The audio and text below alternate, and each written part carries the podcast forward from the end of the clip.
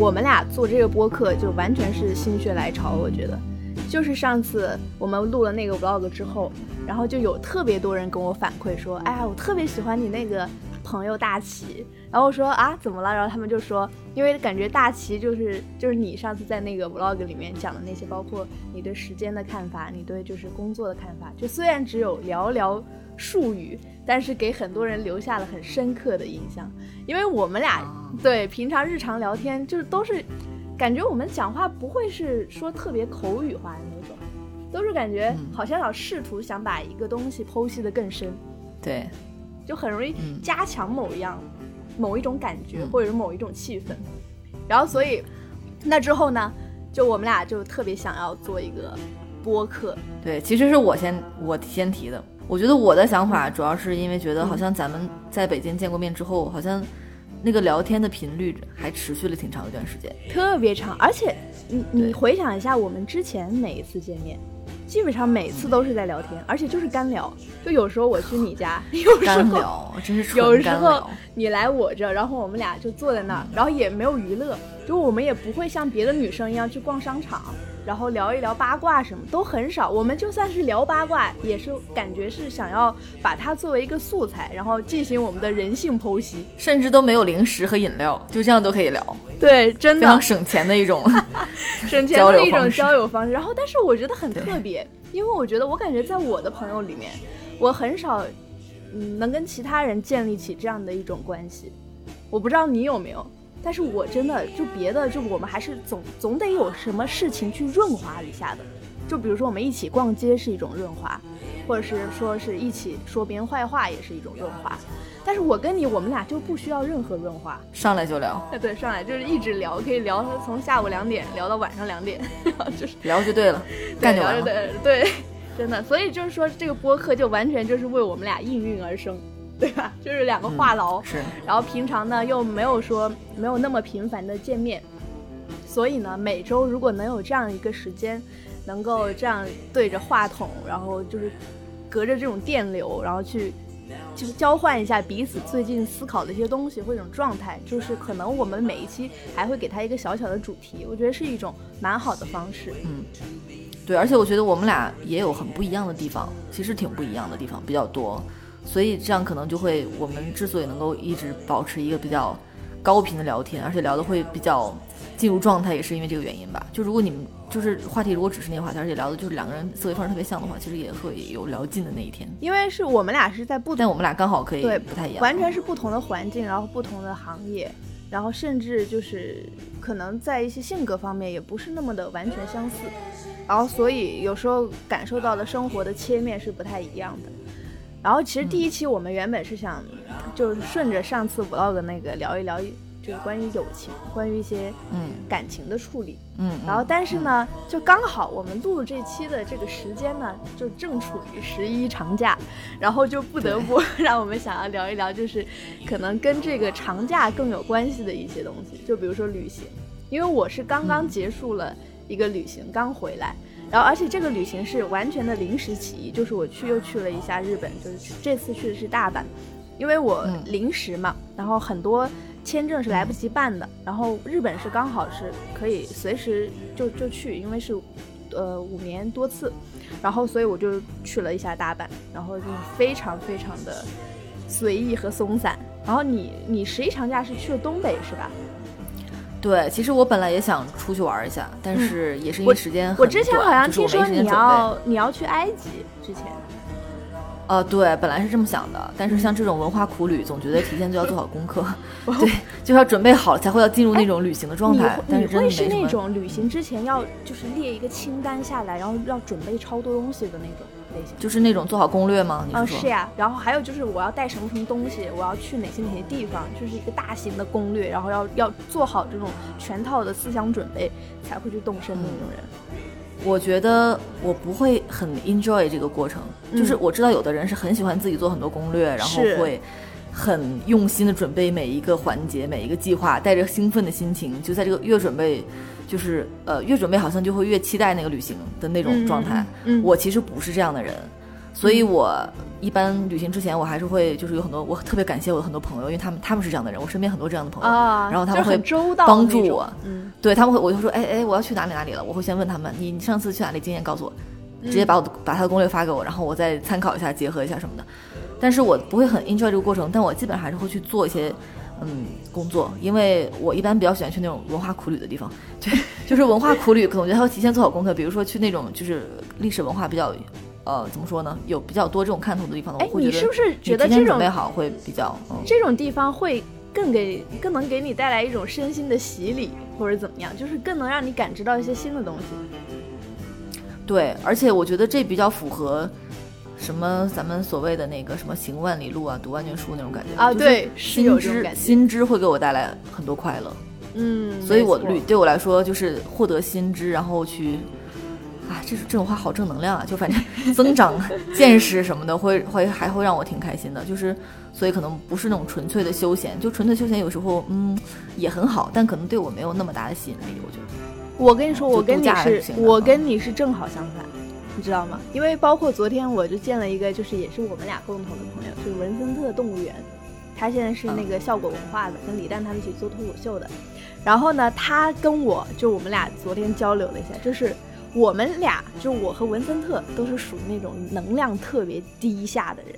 就是我们俩就是经常就是走走就没劲了。就昨天包括我们嗯一起喝完下午茶，然后走到那个街心公园，然后就走了大概几百米，但两个人都已经累得没魂儿了那种感觉。然后他跟我就是属于那种，就是我们都是希望，就是如果有假期的话，去一个城市，就是更更倾向于选择去城市呃待着，就是或者在酒店躺着。或者怎么怎么样，反正就怎么休闲、怎么放松、怎么来。因为就是，就是比如说像去那种更偏向于文化苦旅的地方，就是感觉体力跟不上，你知道吗？我觉得真的体力区分了人跟人。嗯，对啊，就像以前我们我跟你还有文森特在一块儿的时候，很多时候也都是那种。待在屋里面休闲，或者我们在一起吃饭的时候也是，就是可以坐一天啊。对对对，我觉得也看人，但是你看，就文森特他也去，可能去别的地方玩的话，我觉得他也，我觉得他体力也还好哎，我感觉他也是也有一些体力。就是你看跟什么人，或者你在什么状态去，就比如说，我觉得我们三个在一起，那可能就是休闲路线的吧，嗯，但是可能去，嗯。就人也不能永总休闲，也不能总文化苦旅。因为我觉得我们我们三个在一起的话，就是我跟你，或者我们三个，啊，就是那种更像相处，不像不像是旅行。其实我们就算是换了一个地方，就比如说我们一起去了一个城市，我就像我们上次三个人都在上海一样，我们一起去了另外一个城市，但是也不太像那种特别旅行的感觉，也还是以我们的相处、我们的对话为主要的构成。然后，但是旅行，我觉得大部分嗯印象当中的旅行，可能它更像是一个脱离日常的东西，它不像是那么嗯关于相处，是的关于和熟悉的人、熟悉的那种模式。然后包括我之前咱们俩一起不是聊过，就是你之前去了意大利看展嘛，然后那一趟行程下来，我觉得那个整个过程就还挺梦幻的，我觉得更接近于我理想当中的旅行。就是脱离日常，我觉得我同意你说的，而且我觉得我这次我回东北了嘛，就是回到我，呃老家，就是我呃姥姥家里，然后其实也是一种，我觉得它是一种介于相处和旅行之间的那么一种概念，就是因为你去到是熟悉的地方，跟熟悉的人相处，其实是跟旅行还是有一些不一样的，嗯，有是个旅，但它也可能也有共通之处，因为毕竟你是对，你不是经常会回去的那种，所以可能和亲人之间也保持那种疏离的感觉。然后呢，对，然后彼此之间呢又有点陌生，所以而且那个地方呢，它本身还是有一些可以值得探究的地方。对，我觉得这就是，呃，它跟旅行相似之处就在于它可以脱离日常吧，就是，对，就是你会从你的日常生活中抽离出来吧，嗯，这是相似之处。我觉得我呃回来想拍点照片，其实就是进行一些拍摄，然后我觉得这个拍摄的目的也是因为我很想。梳理清楚我和这个家乡的关系，因为就是我们，呃，我和你都是在深圳长大的嘛，但是我们其实这个成长背景可能会比较复杂一些。你觉得你的你的家乡对你的影响大吗？就是它在你的就整个的呃构成当中，它会有一个比较大的占比。因为我其实很知道很多，就是他们可能是东北来来自东北的人，他们都特别会受东北那个地缘文化的影响。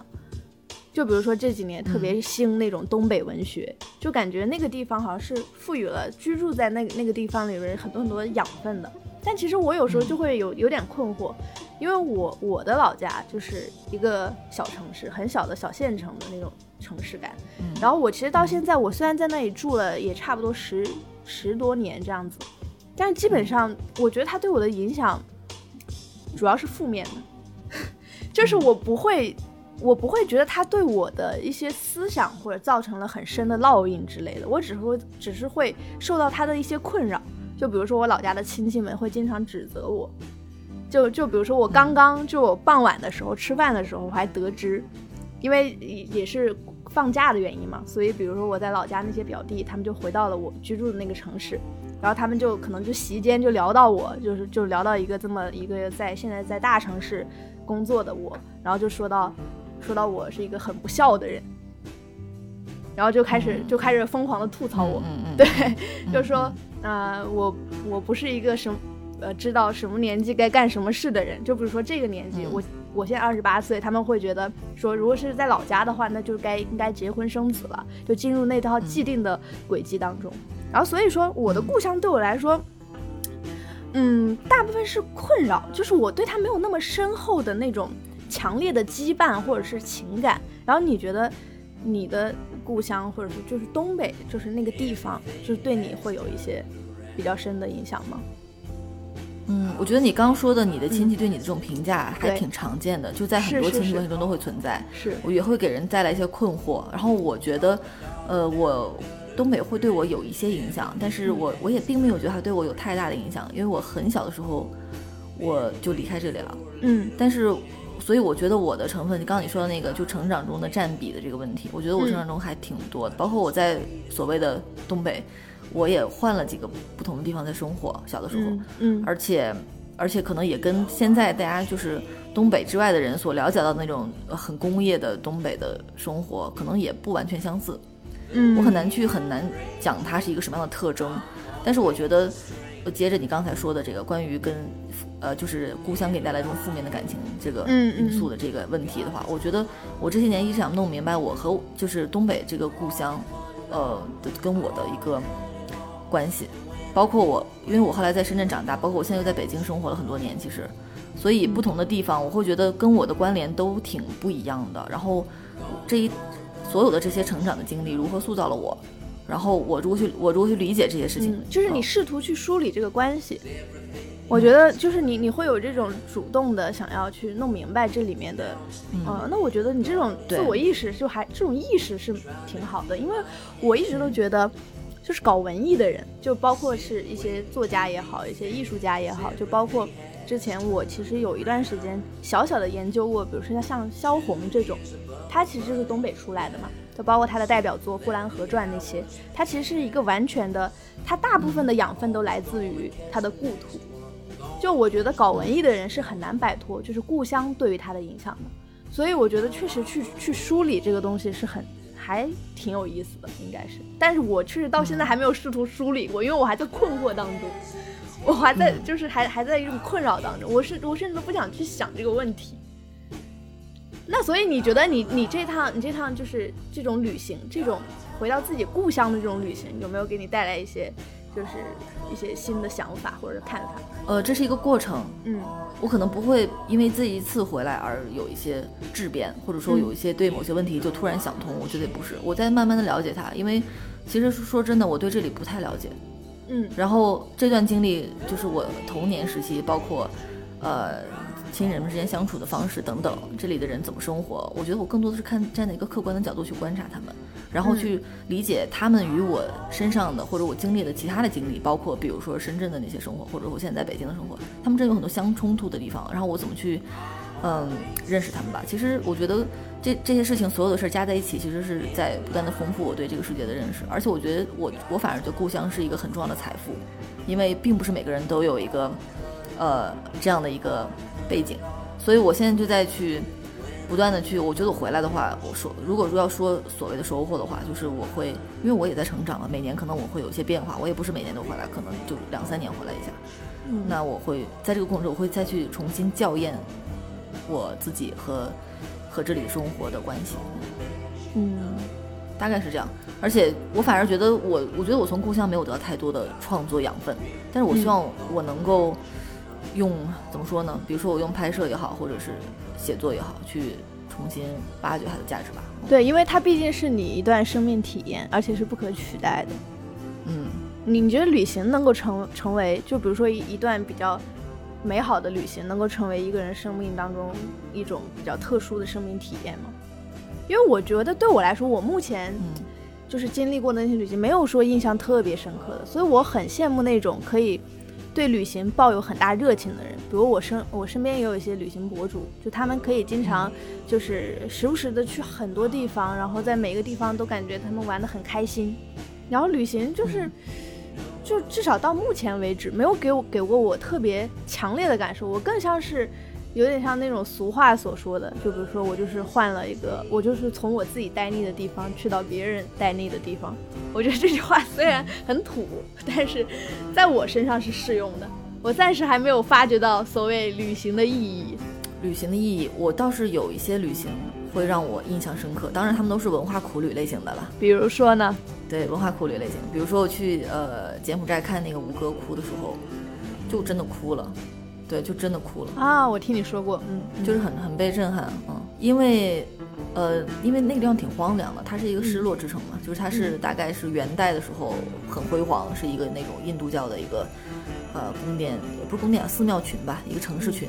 然后它现在整个是被呃，就是被废弃了嘛，就是它已经在遗失在历史历史中了，所以它就是被各种东南亚茂密的植被所覆盖，然后就是这种滩皮的荒芜的景象，我觉得很震撼人，就是。嗯被一种荒凉的感觉所震撼，就是那种很很很荒芜的历史的感觉吧。哦，而且当时跟我们形成对比的是，跟这种历史的荒芜感形成对比的是，呃，当时的这个有那种当地的导游团会给大家讲解什么的，哦，然后就是很热闹的那种，就会有很多然后就形成一种嗯呃对，而且可能很多中国游客他们去那儿，导游会都知道他们想干什么，就会跟他说，哎，这里有一棵。呃，什么金丝楠木啊，这是一棵多少年的金丝楠木树，然后大家就跟那个树拍照，然后我会觉得说，就是有一些这种很荒谬的、很很跟现实、跟历史很多很多冲突的这种，我我明白，就很荒诞，对对对，就是有点被这个所震撼，嗯，就大家都在同一个地方，但是就是完全就是南辕北辙，大家的想法可能他们也就是会觉得、啊，这就是一个景点，但他们没有看到更多的内容，但是可能在那一刻你看到了更多的内容，有点孤独，其实那个那个状态，嗯。然后那个导游他们也是为了一个生计，所以就去带中国游客，但是他们也是因为长期以来，他们只是为了赚点钱而已，所以他们也不在乎这个遗迹的历史价值或对他们的意义。他想说你们喜欢看什么就看什么好了，就是也挺让人震撼的吧。那你觉得，就比如说像一个这么嗯雄伟的一个景点的导游，他其实是不是有点像，比如说像你在美术馆，我们在木木美术馆工作，就有点像一个展览的导览，会会不会有点那种感觉？是挺像的。确实，就像每不同的人去看不同的美术作品，他也会有不同的感想。我觉得旅行的意义还有一个就是，其实我们刚刚都说到了一点嘛，就是旅行的意义其实是就是脱离日日常，嗯，跟日常不太一样。我觉得我呃这次回东北老家，就会还有一个蛮不一样的感觉，就是时间过得好慢。啊，就是跟你平常工作然后生活当中感受到的是不太一样的。对，我时间时间过得慢，是因为这里就是小城镇嘛，他们本嗯来就过得慢。它节奏是慢的。嗯没错，节奏比较慢，而且我可以放下手机。其实所谓的节奏慢，并不是说大家做事儿慢，而是因为你在这边没有太多的信息会干扰你。比如说，如果你在北京或者任何一个大城市，你到节假日有太多活动，要去要不要看那个看个电影，跟谁这个朋友约个饭，那个朋友约个饭，然后去逛下商场或者干嘛的，就是就是或者你哪怕是只是刷个微博什么的，就有很多信息在就是分散你的注意力。就总到节假日，总有很多事情要做。嗯，其实你会不会觉得，就是这些信息其实大部分都是社交，都是出于一种社交需求。是但是在小城镇是不是大家的社交需求没有那么明显？而且这里还有一点，我觉得对我的感觉是比较强烈，就是我觉得现在旅行对很多人来说也是一种社交，就比如或者说是他的一种社交谈资。就比如说十一长假，别人都去旅行了，我不去旅行，好像显得我这个人很孤僻，显得我这个人很不时髦，对不对？所以就是大家就会攀比着说，哎，你去了日本、韩国，那我要去，我要去欧洲、美洲，对吧？然后而且我我这个，你刚刚说你在东北嘛，在小城市里面。就可以觉得时间过得很慢，一天可以不刷手机。但很多人的旅行是，他们要一直拿着手机的。我我吃个饭，我要拍一张照片；然后我去看个展览，我要拍一张照片，就是一种社交方式，或者是他们的社交素材。我觉得大家不仅应该还不算是为了社交而去做这些事情，还是因为过得太苦逼了。嗯。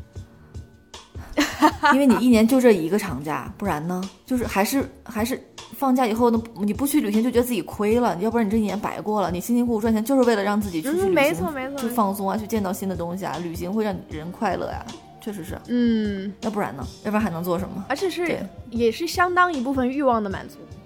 就哪怕是我只是我只是发个朋友圈，那我的虚荣心也得到了满足呀。对啊，对吧？我去到一个特别好看的地方，我想跟大家分享，那也是人之常情。对，犒劳了一下自己，总是会让觉得自己这一年没有白过吧？那那你觉得，比如说在结束一个旅行，像你之前从意大利回来之后，会不会有一段闲者时间？就是又回归到日常当中，会不会有一点？拿我自己来举例吧，虽然我不算是一个嗯特别享受旅行和假期的人。但我平常就比如说一段假期结束回来之后，也会有那么两三天感到极度的不适应。我觉得挺不适应的，但不是闲者时间。闲者时间听起来多么的放松啊！我的这种不适可以说是非常难受了，就是那种空虚感，就是空虚感。我不，我不空虚，我非常空虚感，而是焦灼感吗？你是焦灼感吗？对，因为要马上去工作，然后调整自己的状态。就是这个假期和日常的过渡，就是我觉得是很难处理的。所以这个过渡，如果是要处理好的话，其实就是休息就好了。嗯，要有一定时间去休息啊。嗯，我觉得我一般旅行回来还挺愿意去做一些总结类的工作的，比如说整理整理，呃，照片和思绪，或者写一些东西什么的。我觉得这个还挺好的。就是如果有完成这样一个过程，我会觉得 OK，我完成了一段旅行，那我可以接下来进入新的生活了。就好像没有这样一个过程，我会觉得不太会很仓促。是，就好像给一个一段体验画上了一个句点一样，就整理整理东西或者怎么样的。嗯嗯，我觉得继续说到刚才那个，就是，呃，社交这个问题。嗯嗯，其实小小地方也会有很多社交。是呀，我觉得小小小小地方的那种人情往来可能会更加的频密。嗯，但可能刚好我可以处在，我可以作为一个陌生的一个一个陌生人在这里，我可以回避掉一些社交。然后同时呢，我又处在一个生活的别处，所以我又可以回避掉我手机里面提醒我的那些。我的生活的和工作的城市给我的那些社交，就刚好处在一个真空地带了。这时候我就突然觉得好像确实可以放下手机，而且这地方没有什么活动可以让我去参加，所以每天就是安静度日，时间会变得很慢。嗯，所以其实这种也不是说我自己主观上去选择了这样一个方式，只是因为这个地方就是那样，然后我融入了它其中，所以我就获得了一些自由。所以有的时候我觉得旅行这事儿挺神奇的地方在于。我们在日常生活中，呃，貌似我们在做很多主动性的事情，但是我们会在日复一日的事儿中，无论你上不上班吧，但你的生活如果，呃，你在一个地方生活，总是免不了一年会有很多时候是重复的嘛，对吧？嗯，呃，这样的话，其实你会慢慢的会有一种对生活失去掌控的感觉，你会觉得你没有太多自由，其实，但是你换一个方式生活，无论去旅行还是去回老家。就算去旅行，你去一个别的地方，你要入乡随俗吧，你要去做这个地方的攻略，体验这里的美食，其实也是一个蛮被动的状态。但很奇怪，我们在这种被动中反而找到了某些主动的感觉。你会觉得你在活着，你找到了生活的感觉。对我好像把握了自己的人生，掌握了自己的一段时间。对，就挺挺微妙的这个东西，没错。而且你觉得你在主动探索，嗯。我有点想聊一个关于旅行的一个感受，嗯，就是我之前看了那个，呃，阿兰德波顿的那个《旅行的意义》，不是旅行的意义，那个书叫啥来着？哦，《旅行的艺术》。对对对，我看那本书的时候，虽然就是虽然他本人就是一个写很多鸡汤的一个人吧，嗯，但是那个书还是让我觉得就是有点意思。怎么说？然后它里面就提到了一种，很多都忘了啊，就里面就说了一下。呃，大概有一个想法，就是其实你在哪里都可以旅行。就有一个人是可以在他的房间里面进行一场旅行，然后我觉得还挺妙的。当然，这是一个，嗯，我觉得这是一个只能意会的东西。眼光，啊啊啊，就是你用什么所谓的你用换一种眼光看待自己的生活吧。嗯哦，我想起来了，我当时看这个书之所以对这个地方有所共鸣，就是因为我确实会在日常生活中，比如说我们楼下小区有一条路我从来没有走过，然后我去那里走过那条，哦，原来有一条路可以通到这边，我会觉得很开心。就是有一次我去啊、就是在香港的海边儿，就嗯是那个浅水湾那边的免费的那种公共海滩嘛，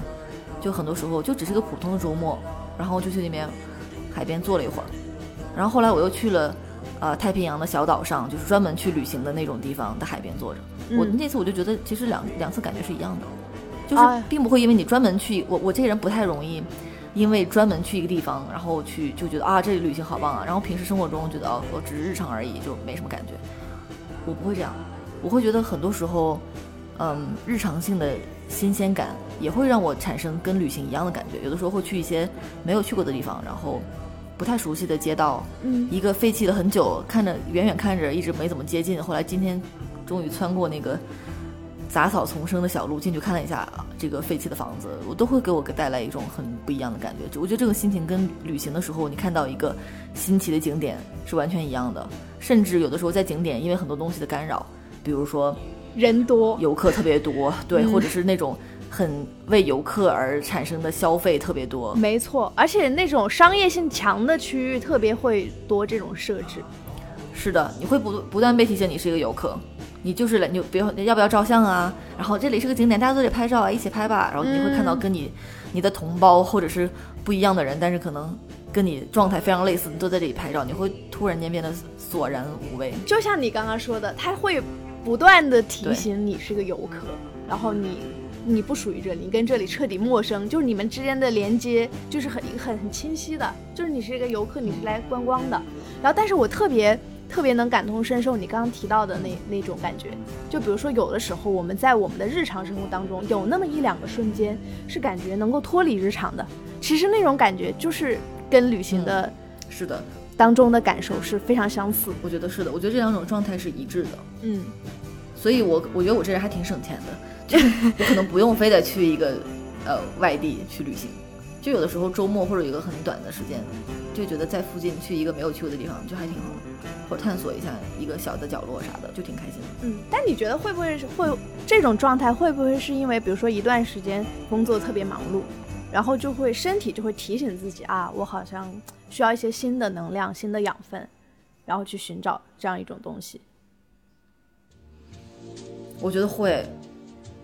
会有这种需求，因为如果你重复做一件事情，或者重复在一个状态中太久的话，你确实你会变得麻木吧，或者说你会失去一些东西，你会觉得好像就失去了一些东西，说不清楚什么东西，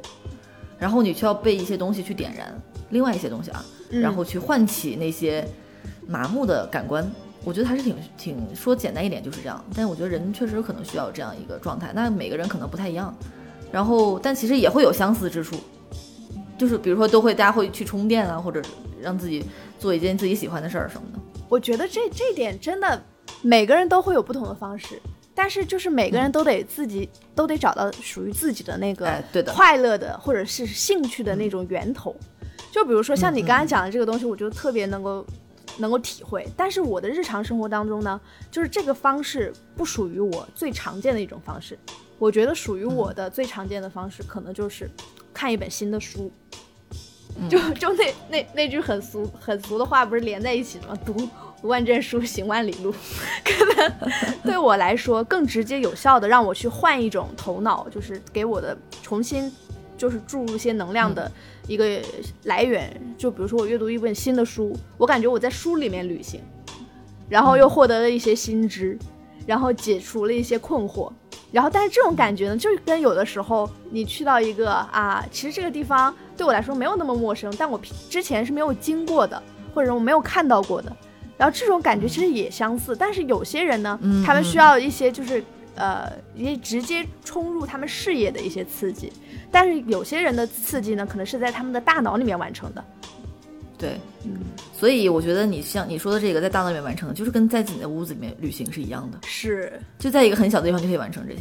嗯。但是你刚刚说那些，我也能理解，就很多嗯。时候大家一放假要跑到一个很远的地方去，完全陌生的地方去旅行，嗯。因为那个相对来说，这个简单和容易啊，和呃简单和难有的时候也是相对的，就是是我我会觉得去那边去做一个攻略或者干嘛的，去提前订好各种积淀呃积积淀基酒，就还挺还还挺还挺难挺麻烦的。但其实相对来说，那个某种程度来说也挺容易的，就是你脑子不用特别去，你就那么去做就好了。它更新，它更容易给你一种很最直接的冲击，没错，对对，非常直接和强烈的冲击。就包括你到了一个新的地方，对，就是我觉得我很累的时候，我也会觉得，哎，搞点新鲜刺激的得了。有时候也会这样，就是那咱不不一定体现在旅行上，我就可能体现别的上面，比如玩游戏。之类的吧，或者是什么看一个啥玩意儿什么的。但是旅行它会给人一种回报感嘛？就比如说你在前期的时候，你要去订基酒，要去策划，要去幻想这个事情，然后到你实地去完成、嗯去感受，它会有一个比较相对来说比较巨大的一个回报感。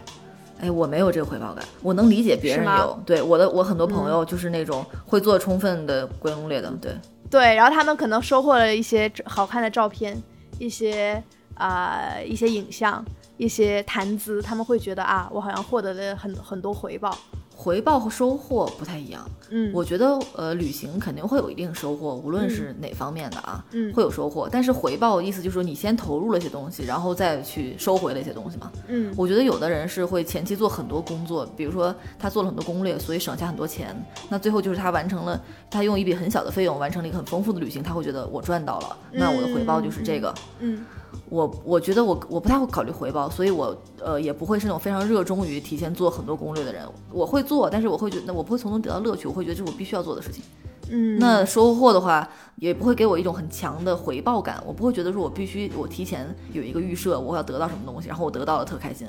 我没什么预设，所以我得到啥我都挺开心的。那你会担心错过什么吗？就比如说你在进行一些文化苦旅的时候，有一些地方嗯。你、你会你会不会觉得旅行有些东西是你必须经历的，就像一些必吃榜上排行、排行第一嗯。名那种感觉？会有一定的，有一些吧，有一些是我觉得那我来都来了，就是这个地方可能是它有几个有那么几个点是让我觉得那最好不要错过的吧，但我不会给自己安排太多这种点，因为你会在旅行的时候会收获到很多你意想不到的东西，嗯就是那些东西也会占比比较高，所以回头下来的话，就是哪怕是你就必须要完成的那些打勾项目。哪怕是没有很多打勾项目，或者甚至有些没有打上勾，但最后你你其他那些意外收获会找平，所以还是会还是挺满意的。我我的经验是这样。嗯嗯，就比如说我这次去意大利的时候，我在意大利的公交车上遇到一个老头儿，就他是一个中国人，但是我一看就感觉他应该是在意大利生活蛮久的吧。嗯后来得知他是一个在意大利生活了五十多年的一个北京的老爷爷，已经七十多岁了，是啊，但是特别的精神矍铄，然后跟我们讲了，就是感觉他很久没有见到中国人，祖国来，对、嗯。中国人，而且而且是我是在北京生活嘛，然后他就跟我问了好多你在哪里上班啊，几环啊什么的，还说他家里哎呀，我家原来在东城哪里哪里，嗯。就是感觉好像，而且老人可能本来就话比较多吧，就是比较热衷于跟人聊天，所以我就觉得他特别特别高兴，嗯，而且他可能在那种地方，他也会相对比较寂寞，因为平常日常没有那么多可以倾诉的对象。对。我还蛮喜欢跟老人聊天的，所以我们一路就一直在聊，就还挺开心的。我觉得这个就是我很意外的一个收获。嗯就是一方面，我觉得这个老人他本身给我的那种感染力很好，我觉得他有我特别喜欢他，然后他也对我就是包括买票啊，跟我讲攻略哪里去哪里啊，也特别热心，就也很感谢他。然后同时他也让我体会到了不一样的人生，就是一个五十年前就来到中国的一个呃来到意大利的一个中国人，他怎么去在这里度过了他的大半辈子？嗯，那他在意大利主要是做什么呢？他是应该是那种倒爷，我觉得哦，倒汽车主要是。嗯然后他就在那边结婚，然后有很多孩子，就是他的太太也是一个呃意大利人，然后现在孩子都是就在各个世界各地什么的吧，然后就是一个他现在过得蛮潇洒的生活的这样一个老爷爷。嗯，那确实是完全不一样的人生。嗯，对，像这个就是经历有这样一个故事，就是我就是我的一种收获吧，我觉得，嗯，那肯定这是意料之外的，我没办法提前规划这种事情。那你觉得，那你就对旅伴会有要求吗？哦，我觉得我对旅伴要求很高，是吗？对，就是我有时候不太理解，就有些朋友就是，呃，比较那种，就我有时候不太理解，有些朋友他们会说啊，下半年想去哪里哪里，有没有跟我一起的呀？我从来不会做这种公开招募，哦，就是这种直接在朋朋友圈里封 招募旅伴。对，或者是在几个朋友的之间，或者说就是什么茶余饭后聊起来，说想去那里，哎，什么什么你要去吗？啊，那我们一起啊什么的。我不，我基本上从来不会做这种公开招募，我会心中先默默有那个人选，然后然后试探一番，就问问他有没有时间，对对对对对就主动约一下，是就是会点对点的，不会像这种点对面的，广撒网的提出邀请。没错，因为我觉得一起旅行太太重要了，嗯，就是必须得能玩到一块儿去啊，频率要有比较相似的频率才行，没错，哎，步调节奏比较一致。是的，反正我我觉得是真的就是，但也还好，因为就我来说呢，我有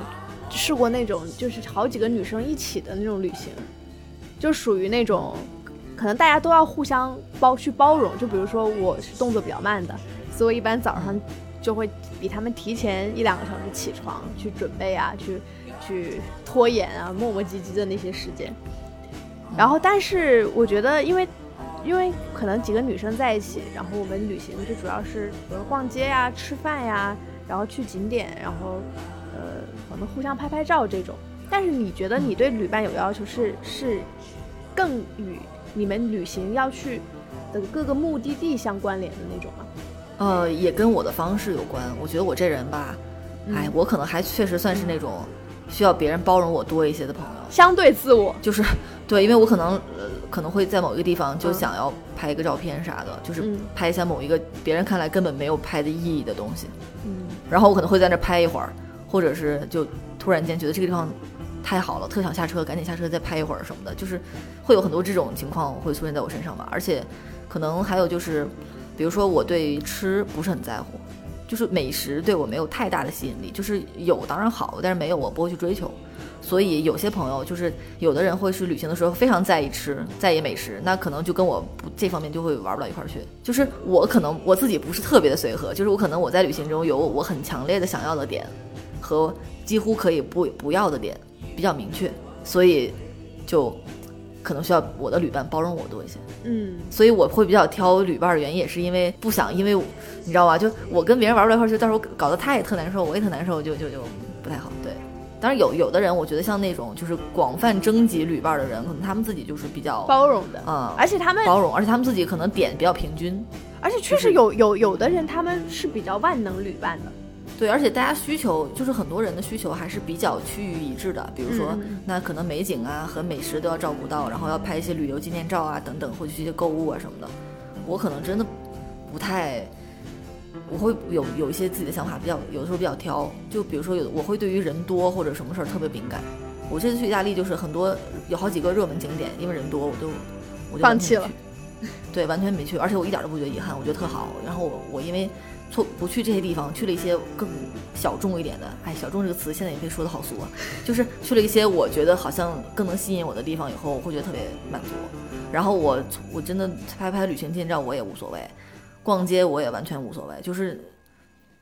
嗯，对我就会我想去看的东西能够满足的话，就是对我来说特别重要。所以，哎，我可能真的不算是那种，呃，比较能够跟大多数人合到合到一块拍的那种旅伴吧。哦，但我觉得咱俩还行。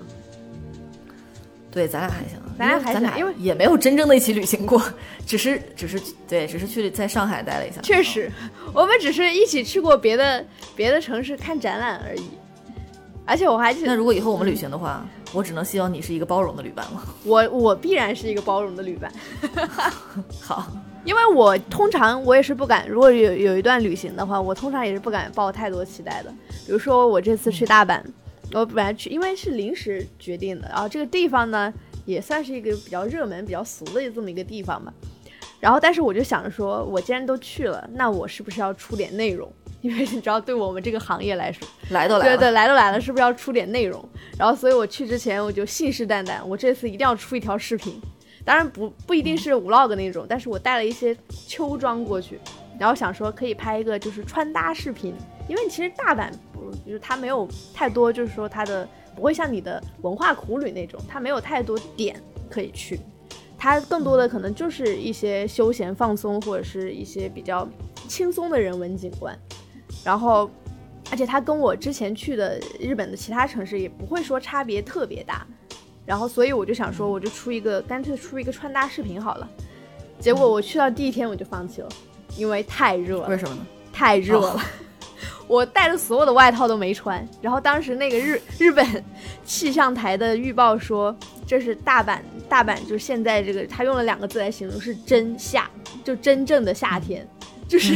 虽然已经十月份了，但还是天气我感觉跟深圳差不多。然后所以我的秋装视频就基本上在去到半天之内，我就宣布我要。就破产了，放弃，对，完全放弃。所以就是，就现在就是已经训练成了一种习惯，就是不会抱期待，就也也不要期待这趟旅行能出什么内容，就感受一下，能或多或少有些感受就好了。所以我觉得，如果我跟别人旅行，我是一个相对包容的旅伴，就因为我不会要求对方一定要配合我要做一些什么什么东西。所以其实你从来不会去做规划，我不会规划，我很少规划，而且我的我的旅行大部分都是消费之旅。就是，就基本上放松之旅，放松消费，然后就包括我前几天不是刚到大阪的时候，还发了一条微博，我说，我说基本上我的所有旅行到最后都可以总结成一句五个字的一首歌，就是我的小飞机场，它有一首歌叫《悲伤的采购》，他说，他说以前想着，呃，放假去出去看世界的美丽，但现在只只会。消费就是以前会想着去看世界的美丽，而现在只懂得放假去消费。就是他用粤语，呃，就是唱出来就特别特别押韵，就特别搞笑，特别悲伤。嗯，然后他就最后就说啊，这个是生活，呃，怎么会这样啊？这这个事情不应该是这样的，我怎么越变得越来越差了？就是我以前可能对这个世界还有一些期待，就是我希望就是我会见识它的美丽，增长一些知识，开拓一些眼界。然后，但是现在呢，我只想着很颓、很颓废的，就比如说工作一段时间，我很累，然后我出去放假了，我就想消费，我就想就获得这种成本最低的快乐啊！这个世界怎么会这样呢？我怎么变得越来越差？然后他最后来了一句：“生活就是这样可怕。”嗯，要想想能消费都是好的。我和我的同事们在呃国庆假期的第二天已经开始感到了一种不安的感觉，觉得好像随着时间的流逝，假期总不会过完，已经第二天了。难道第七天还会远吗？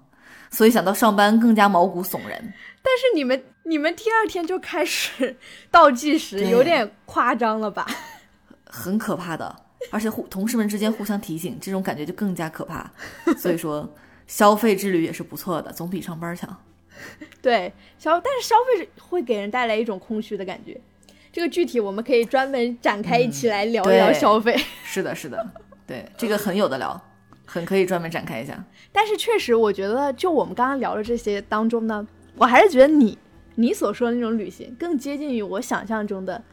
旅行，就是我想象中的旅行应该是相对来说，就就包括之前不是有一条竹顶针吧，他现在已经不玩微博了，我不知道你还有没有印象对这个人，嗯，他之前有一条有有有有一段文字就是被流传的特别广。他说，就是人在年轻的时候应该多去看一看一些壮丽的景色，然后让他的就是后来后后来那个原话怎么说我忘了，反正大意就是年轻的时候经历了这些，哈，就感觉整个人的那个视野被拓宽了，然后灵魂被涤荡了，然后就感觉就是旅行是在一个人的成长过程当中是很重要的一环，一定要就是比如说去见识一些真正壮美的景象。呃，我不知道你认不认同，但是我当时看到，我挺羞愧的，因为我确实至今我没有说在在我的这个整个旅行的过程当中，没有说真正见识过多么壮观的那种他所说的那种呃那种自然景象，或者是一些非常有历史沉淀的人文景观。我大部分都是那种小清新的，就比如说日本啊、韩国呀、东南亚呀，或者是巴厘岛啊这种以度假消费为主的一些。旅行，然后我不知道你，我觉得啊，嗯，你说，我觉得我确实在旅行中受过一些心灵的震撼，嗯，但是我也没有觉得这是一个多么伟大的事情或者多么牛逼的事情。我觉得旅行也是生活的一部分，嗯，就是它并没有比生活更超越。所以，至于说我们年轻的时候要去怎么开阔眼界，一定要怎么去啊吸取这些东西，我也觉得。你在经历之前，其实也感觉不到有多少，嗯，需求，或者说你在经历绝对必须要怎么怎么样，反正我没有这种感觉啊。那在我去了某一个地方，见识了某些壮丽之后，我也不会觉得啊，就是我就人生就因此发生了一个质变，或者说我就因此得到了多大的财富，其实也不太会有这么强烈的感觉。但我确实，你说有什么改变，或者说，那也还是有，而且我的我的心灵受到震撼，那也确实是受到了震撼。就是，但是他们可能不会是以一种那么强烈，或者是那种口号式的方式，什么旗飘扬的旗帜的那样的一个形象出现在生活中，它和生活本质没有太大区别。日常生活中小事儿也会也会影响到我们，震撼到我们。我找到那段话了，那段话是全文大概是这样的，我我简单的说一说。在青春期要见识一些真正宏伟壮丽的东西，超越人类社会尺度的那种，